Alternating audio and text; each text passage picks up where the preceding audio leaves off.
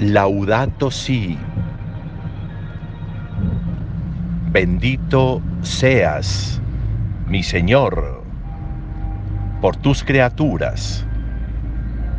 Canta San Francisco de Asís y el Papa lo ha tomado para su encíclica sobre la ecología, sobre la naturaleza. No se puede ser cristiano si no hay una relación fraterna con lo creado. No una relación utilitarista, sino una relación fraterna. Fraterna es decir, participamos de la misma vida, tenemos la misma vida en formatos distintos, si pudiéramos decirlo así.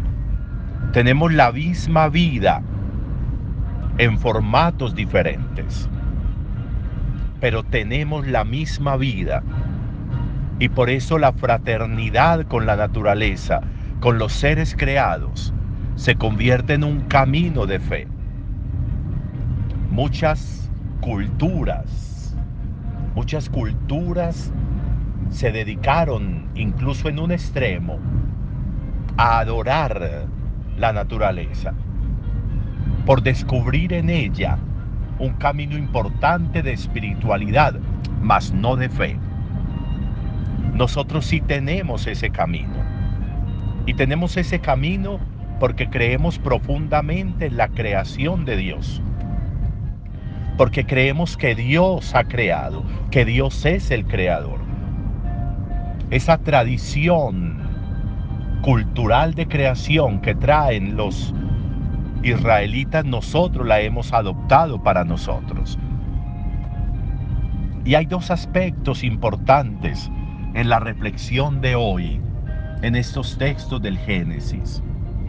Primero, el ver cómo a Dios le parece bueno lo creado. Cómo Dios disfruta y ve bondad en lo creado. Y a Dios le pareció bueno y vio Dios que era bueno. Incluso hoy, en la parte de la creación del hombre, y vio Dios que era muy bueno.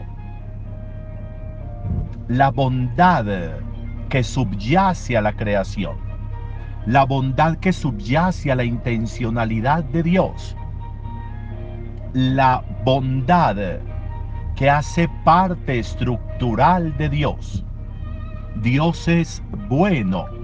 Por eso lo que crea es bueno. Por eso en lo que crea está Él que es bueno. Por eso las criaturas son buenas. Y no podemos llamar malo lo que es bueno. Y no podemos calificar de malo lo que es bueno. No hay hombres malos o buenos hay bondad en el hombre. El hombre por naturaleza es bueno. De nuevo, porque quien lo hizo es bueno. Las acciones no califican de bueno o de malo a un hombre. Las acciones pueden ser malas, pero el hombre es bueno.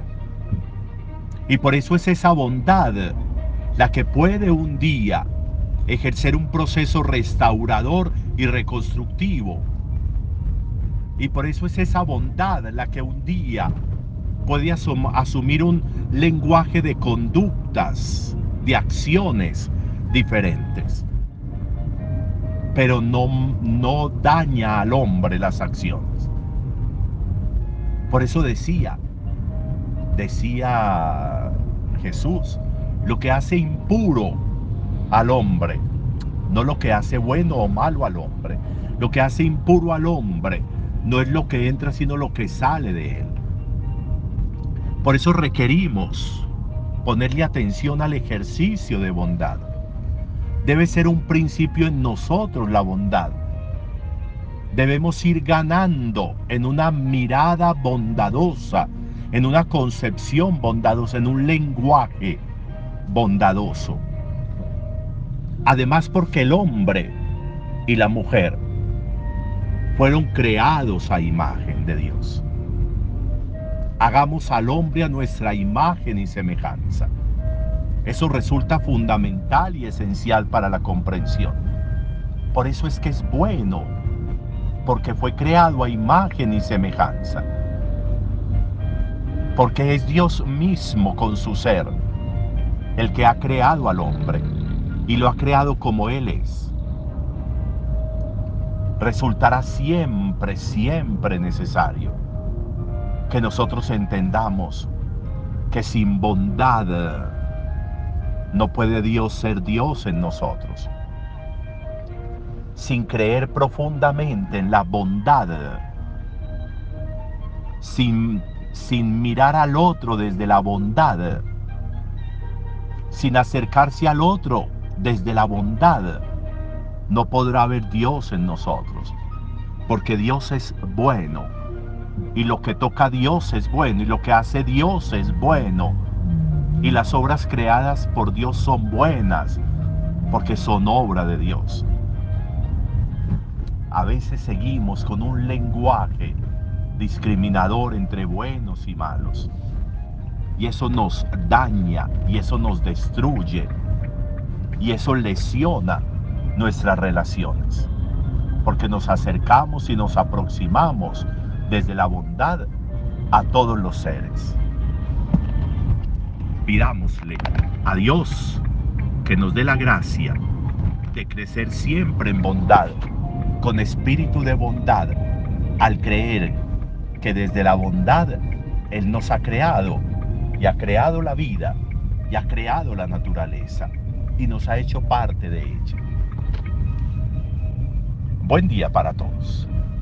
Laudato si. Alabado seas, mi Señor, por tus criaturas.